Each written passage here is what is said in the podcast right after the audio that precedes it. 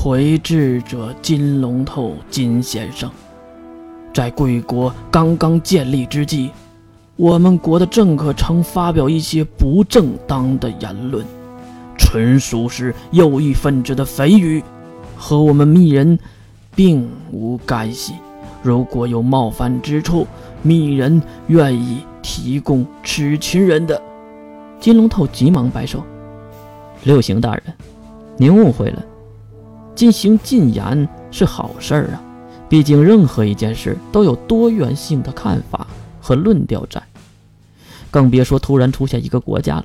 所以，我们并不会追究什么的。”听到金龙头的话，老头转头看向月，很明显是在等待月的点头。月知道。是因为中天舰队最强的海上势力被自己的国家秒杀，而且没有耗费一兵一卒，让这些原本以为可以逼逼叨叨的势力知道了潘多拉的实力，如今是怂了。还是那句话，他们都知道潘多拉是一块难啃的骨头。金龙头说的是，我也是这样想的。月放了口，老者眉头舒展，面露笑容。他也不想惹火烧身，让法国变为战场。老夫感谢女王大人的仁德。刚刚拜谢，一个尖锐的声音传了过来：“哼，妖媚之言，鬼魅罗刹之事。”这声音是在月的正前方一个男人那里传来的。金龙头马上看向月，女王大人，这位是。男人拍桌而起：“我掌嘴了，我可以自我介绍，就不麻烦智者大人了。我乃是魔法阵营加州国国防组织之一，红叶无甲的黄金龙。”说话的也是一个老头，不过可比密言的六行年轻而且强壮，一头金色的长发和金色的胡须。再加上这健硕的体格和接近两米的身高，月此时在想：这他娘的还算个人类吗？不过就算如此的无礼，月还是笑盈盈的看着，因为金龙透会解决这些家伙。哈哈，既然皇城主自我介绍了，我就不多言了啊。不过为了让我们女王大人听得更加仔细一些，容我简单的介绍一下。说完，金龙透指向了嚣张黄金龙身边的一个女人。魔法阵营的加州国一共有两个国防组织，一个是皇城主所在的红叶五甲，另一个就是赤兵四圣。这位是四圣之一回声大人。听到自己被提及，女人站了起来。这下可出现了鲜明的对比：女性也就是三十岁左右的年纪，容貌看上去很祥和，五官很是端正。如果说相由心生。那这个女人心一定非常的漂亮。至于身高，在黄金龙的对比之下矮了三分之一，也就是一米六左右的样子。身上披着蓝白相间的魔法披风，这个披风连头都遮在其中。另一个值得关注的就是女人的头发也是银白色的，不过没有月那样亮丽，她的比较自然，更像人类的头发。再看女人缓慢地站起身，袅袅婷婷地轻轻下拜。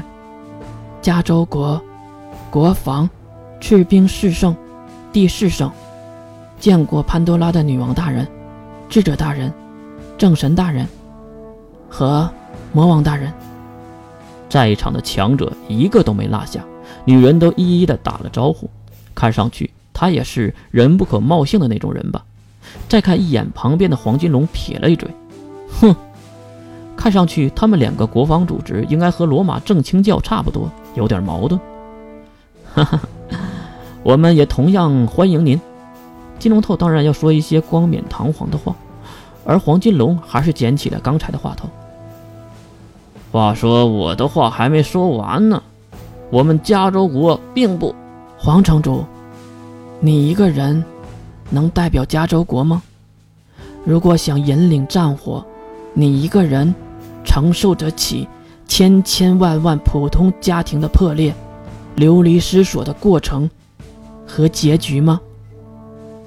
这话是一旁女人第四圣说的。看他外表温柔可弱，可是话语中却刚强无比。也对，能走到这个位置的人，怎么可能是常人呢？